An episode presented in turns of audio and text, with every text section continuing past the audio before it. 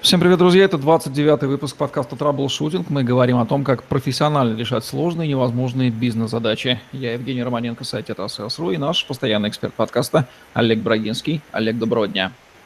Доброго дня, Евгений!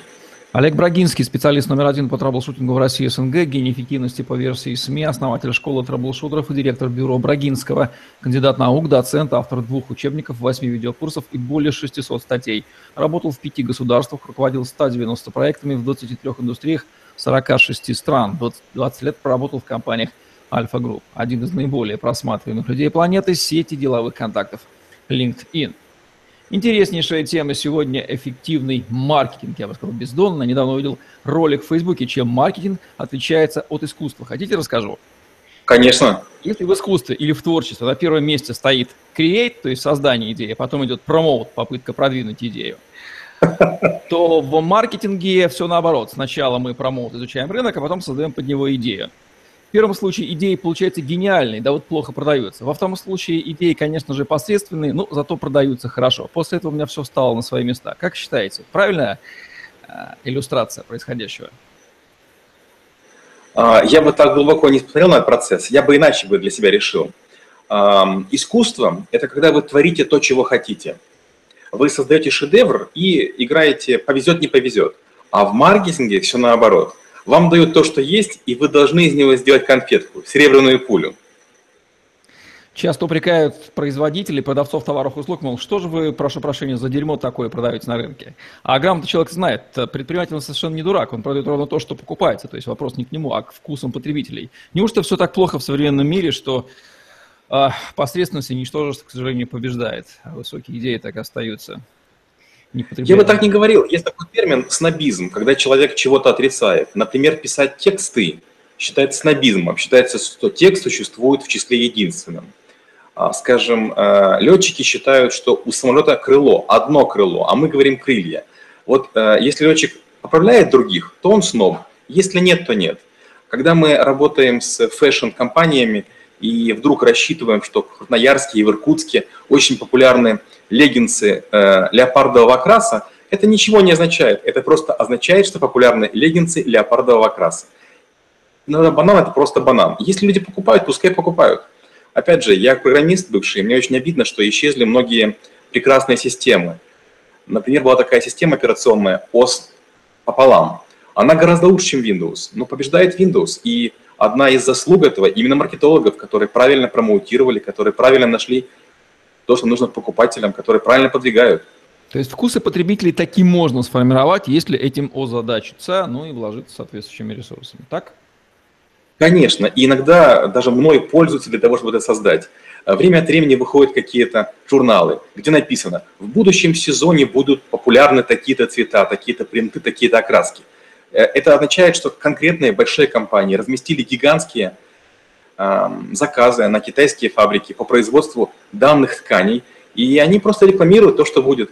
Люди думают, что есть некие яйцеголовые специалисты, угадывающие тренды будущего. Да нет. Сначала запускается станок, а потом рассказывается, вам нужно именно это, берите. А маркетинг – это одно из немногих, один из многих терминов, у которого колоссальное количество определений, огромное количество толкований – а, что такое маркетинг в терминах Олега Брагинского, с чем, и с чем его обычно путают, вот чем он не является точно? Для меня маркетинг – это когда вы используете его для того, чтобы сделать усилия по продвижению ненужными. То есть товар становится настолько востребован, что вам не приходится тратиться на другую рекламу. Вот для меня маркетинг. Если вам приходится постоянно платить за рекламу, покупать наружку, а, идти на телевизор, придумывать слоганы, придумывать какие-то флешмобы, это означает, что у вас плохой маркетолог. Хороший маркетолог придумает некую фишку, и потом все будут говорить, уги хороши, потому что в них вышла Мадонна. Выходила, не выходила, не знает никто. Но из уст уста это передается.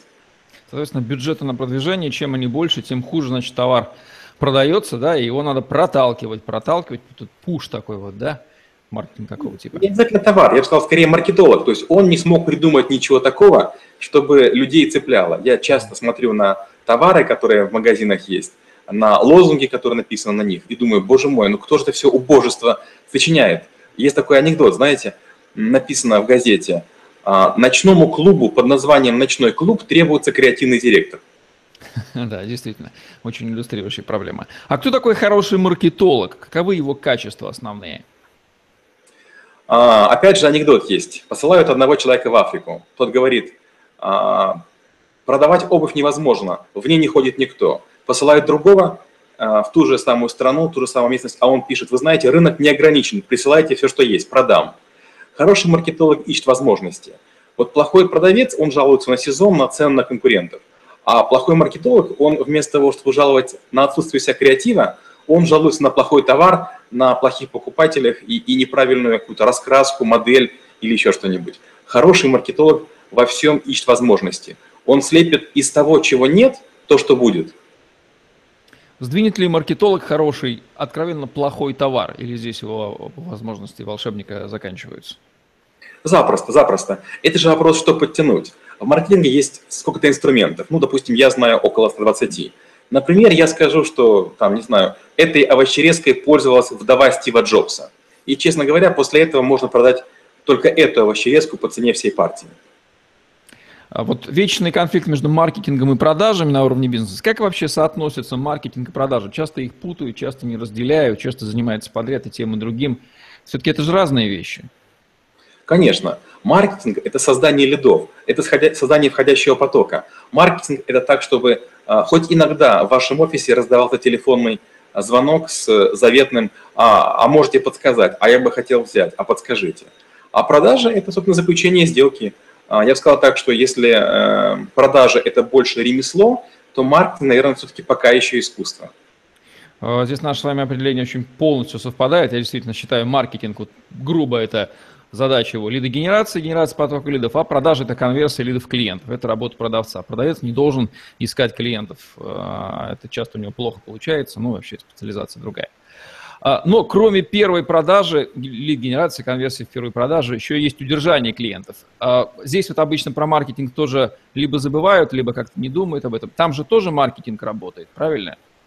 Конечно, конечно. Как поступает продавец? Поступит, Продавец забывает о клиенте, получив деньги. Он считает, сделка совершилась и все. А хороший продавец, как, впрочем, и хороший маркетолог, они думают вот о чем. А чтобы сделать так, чтобы у клиента усилились впечатления довольства от товара. И начинается welcome call, сервис call, а как вам нравится, а контроль качества, а может вы еще что-нибудь хотите. И совершенно шикарная вещь, это через полгода или через год. Вы купили наш товар, претензии есть? В общем, если мы возьмем классическую воронку продаж, а потом за ней идет юбка до продаж, термины, используемые в частности Андреем Пометуном в подкасте «Доверительный маркетинг», то маркетинг – тот инструмент, который работает на этапе лидогенерации, на первом потом включается продажа, а потом снова включается маркетинг. В общем, маркетинга больше, больше. Мне очень нравится определение. Маркетинг – это а, все то, как ваш бизнес взаимодействует с миром. Вот буквально все ваши телодвижения, действия, все ваши проявления во внешний мир, все точки касания, вот это все вот туда. Не ошибетесь, если будете так его считать. Топ-5 ошибок в маркетинге отечественных бизнесов. Каковы? Первое – это вранье. Вранье – это когда вы заявляете то, чего у вас нет, то, чего не будет, или свойства, которые невозможны. Например, а, крем, омолаживающий для женщин с молекулами активного золота – или, например, э, подсолнечное масло олейное без холестерина. Вторая ошибка – это путать людей с упаковками. Делать пакетики 50 граммов, 45 граммов, там 6, там 5 и пытаться на этом выиграть. Третье – это баловаться с цветом или баловаться с имитацией. Недавно я видел носки, на которых была этикетка с мальчиком из киндер-сюрприза. И просто был разрыв шаблона. Я ожидал сладость, а видел носки.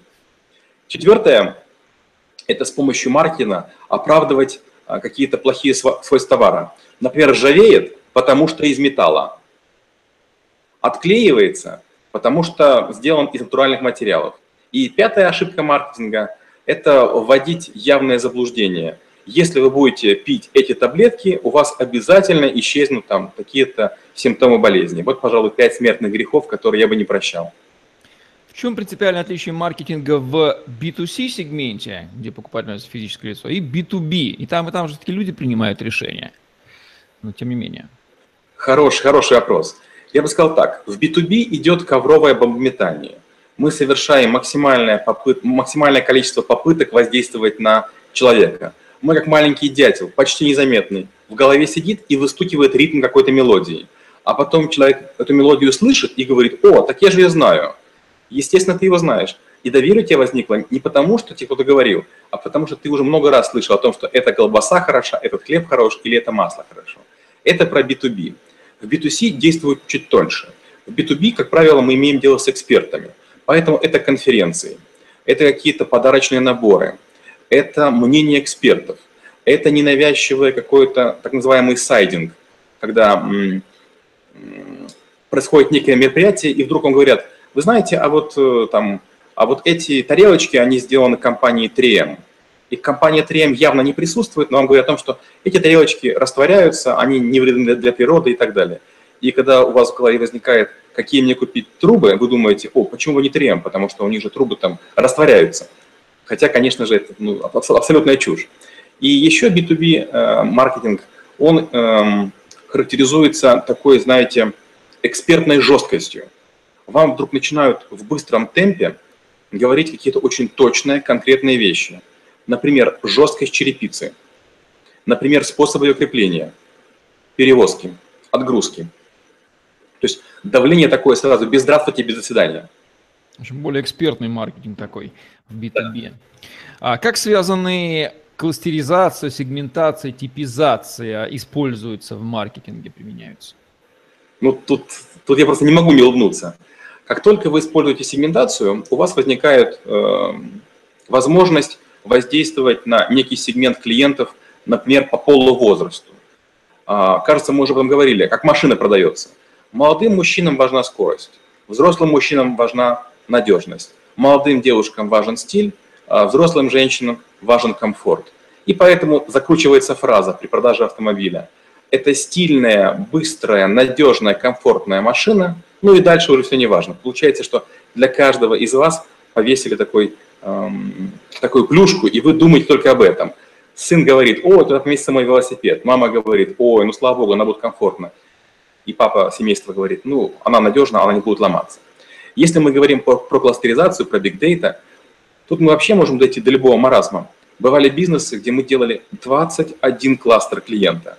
Один, допустим, был нацелен на блондинок – второй на тех, кто носит зеленое, третий на тех, кто новаторы, четвертый, кто устал, кто уже научился ходить, пятый, кто выискивает специальные предложения и так далее. И чем больше у вас кластеризация, тем больше у вас не пересекающихся маркетинговых посылов. И знаете, это очень похоже, как, допустим, представьте, большой зал, и в нем стоит какой-то артефакт. И вы поставили большое количество лазеров, которые не видны. Но любой вор теоретически попадется. Высокие на верхние лазеры, там, кто будет по земле скользить, на низкие лазеры, ну и так далее. Вот Кластеризация и маркетинг – это попытка а, создания такого количества этих вот невидимых нитей, невидимых опасностей, о которые испадется как можно большее количество людей, и такие упадут лицом в ваш товар.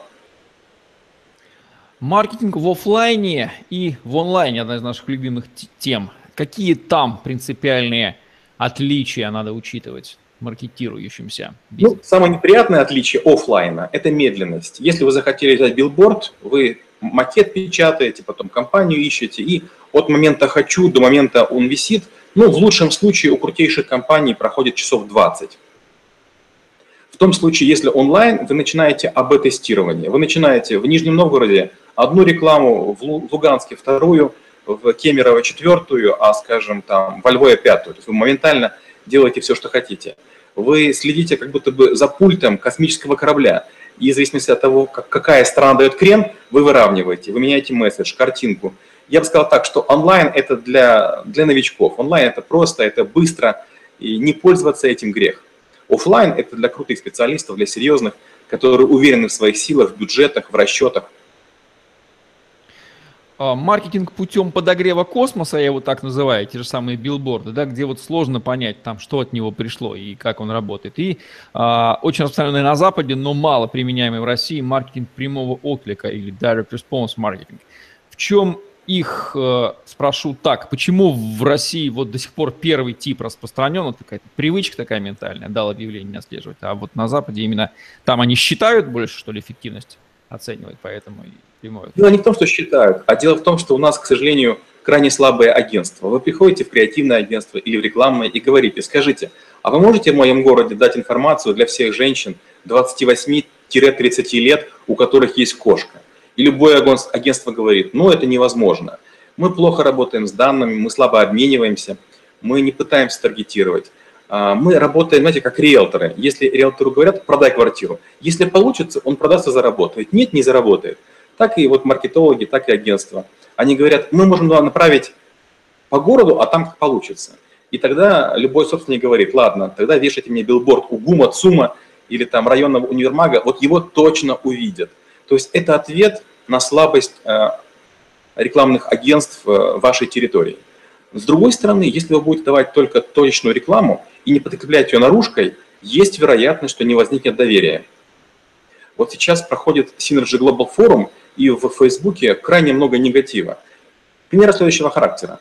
Мол, мы ежедневно получали сообщения от Synergy Global Forum.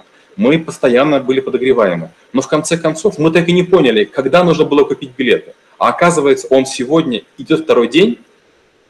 Вот вам другой, другая крайность. А, за обилием писем, за обилием точных контактов вдруг возникает привыкание и такое, ага, я получил сегодня письмо, да, нормально получил. А вчера получил и вчера получил, не забыли. Вроде бы мне приятно, что во мне какая-то компания помнит, а потом вдруг оказывается, стоп, а больше нет билетов, уже улетел самолет. Предложение было, но оно замылило среди прочего. То есть это называется over frequency, слишком высокая частота. Теряется чувствительность я думаю, что Григорий Аветов уже накрутил хвост своим маркетологам, а Михаил Воронин, организатор альтернативного формула, форума Атланты недавнего, да, потирает руки и думает, ага, не только мы косячим, но конкуренты тоже. Так, отвлечемся. А какие показатели должны в маркетинге измеряться, чтобы понять его эффективность? Вот тут, вы знаете, я был поражен. Я просто работаю сейчас с большим количеством организаций, частенько бываю у них на таких советах маркетинговых. А, большинство KPI, которые сами себе берут маркетологи, это следующий. Я потратил меньше денег, чем конкурент, но наша позиция лучше.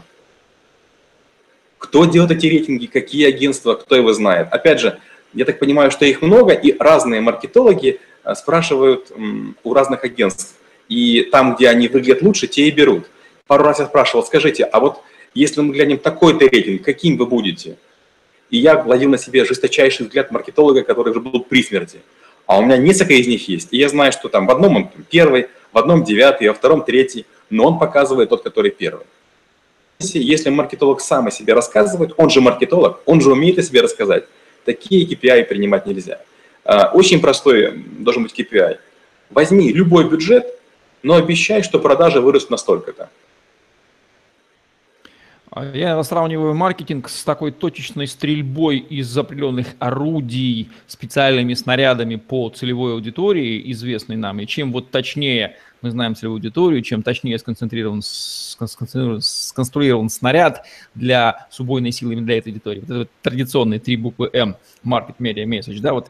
А насколько это сравнение показывает действительно суть маркетинга, вот ударить в нужную потребность, вот ту женщину 28 лет из Нижнего Новгорода с кошкой, да, ведь если мы ее знаем, да, и знаем содержимое головы, нам же ничего не стоит сформулировать ей такое, такое вкусное сообщение, что она там практически 100% среагирует и купит. Вот не от этого ли зависит вот это вот либо мы накрываем, подогреваем космос, нам лень изучать аудиторию, да, либо мы ее старательно сегментируем, кластеризуем, да, пытаемся влезть в голову, вот занимаемся тем, чем занимается настоящие маркетологи. Вот не в этом ли отличие России там, от цивилизованного мира? Ну вот как раз э, завтра рано утром я опять выезжаю в Питер, у меня там будет э, две компании, с которыми я работаю, и вот одна из них как раз и с таким пришла запросом. Мы уже исчерпали свою аудиторию, придумай что-нибудь. И чем мы занимаемся? Мы создаем аудитории. Кроме женщины из Нижнего Новгорода с кошкой и женщины 28 лет, мы стараемся создавать смежные аудитории. В том-то и дело, мы пытаемся побудить людей, которые не являются женщинами, у которых нет кошки и другой возраст, мы для них ищем поводы купить товары, купить услуги именно этой компании. Я скорее в этом вижу а, маркетинг. А, я был в городе Барнаул очень давно, еще когда работал в своей компании предыдущей. И вот, кстати, сидит в моей организации банковский служитель, служащий, а, девушка, она беременная на каком-то большом месяце, у нее на, на, на лице повязка, а, видимо, чтобы не заразиться или других заразить и вот она продает. то есть ей очень плохо даже сидеть. Я думаю, ну ничего не продаст. Подходит мне парень, она говорит, вы же парень, вам мужская карта, у вас есть девушка, вам женская карта. Вот для меня это лучший маркетинг. Человек, когда у него мало предпосылок, когда у него, кажется, не может ничего получиться, а он воздействует очень точечно на человека, который находится с вами рядышком. Вот э, часто на конференциях бываю, подходят люди, дают карточку визитную и говорят, а, а чем вы занимаетесь? Я говорю, чем занимаюсь. Это буквально там 3-5 заученных слов. А вы чем занимаетесь? И начинается длинный рассказ, к концу которого хочется уже умереть и, и не быть здесь рядышком. Маркетинг – это возможность еще и быстро передавать тот самый месседж, о котором вы говорили, заготовленный месседж. Все люди в компании, включая уборщицу, должны знать, что вы продаете и почему оно лучше. Одна и та же заученная фраза, которая воздействует на город и резонирует с помощью коллектива. Чем отличается маркетинг товаров от маркетинга работ либо услуг, там, где товара нету? Товар рекламировать проще. Товара есть свойства, товар можно сфотографировать, покрутить.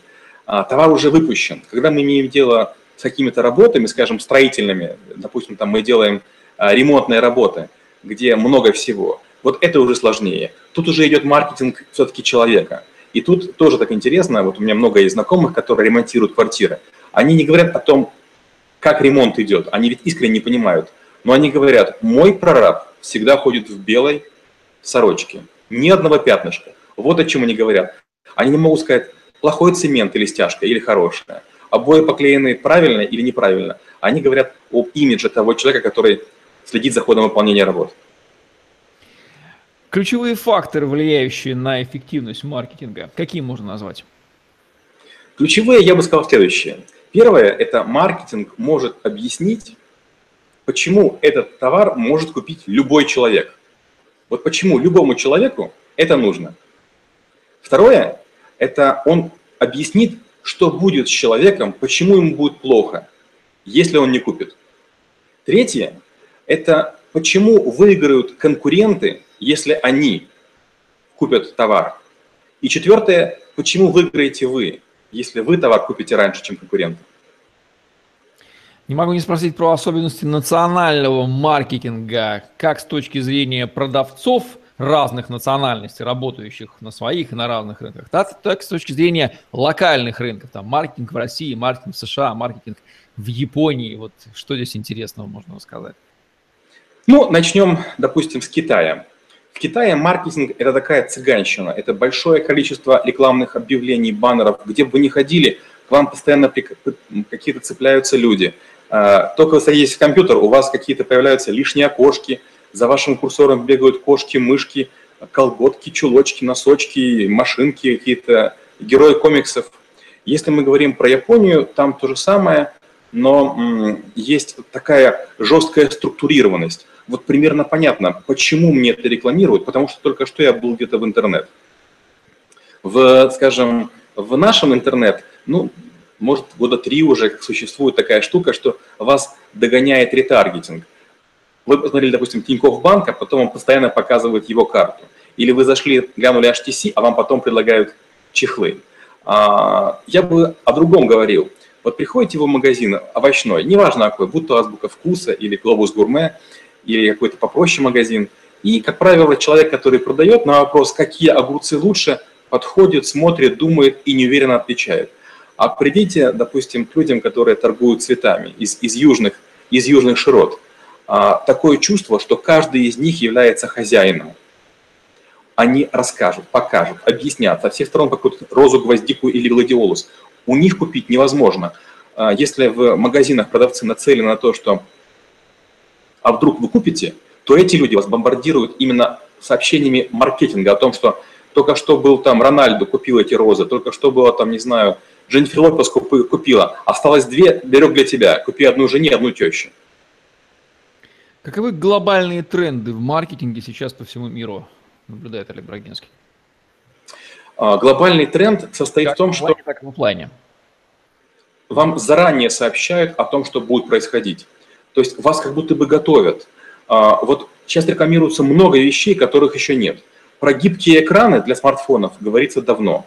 Про умные стекла, где вы сможете и температуру видеть, и смотреть телевизор, говорится давно. Мало того, специалисты еще не придумали, как на стекло информацию выводить, как вставлять в флешку, как провода, но это рекламируется. Вам рассказывают о том, что скоро будут перевозки без водителей, грузовые, но пока еще непонятно, как, что будет с нашими дорогами и кто будет контролировать их качество.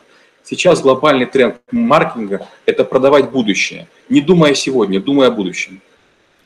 Контент-маркетинг, как огромный пласт, появившийся за последние годы, вот как распознать мудрым глазом, что вот какая-нибудь публикация или видео какое-то, оно имеет явно выраженную маркетинговую скрытую уловку направленность, или просто действительно, ну, информирует и все, и не преследует этого. Или все сейчас, любой контент, он так или иначе вот на это направлен.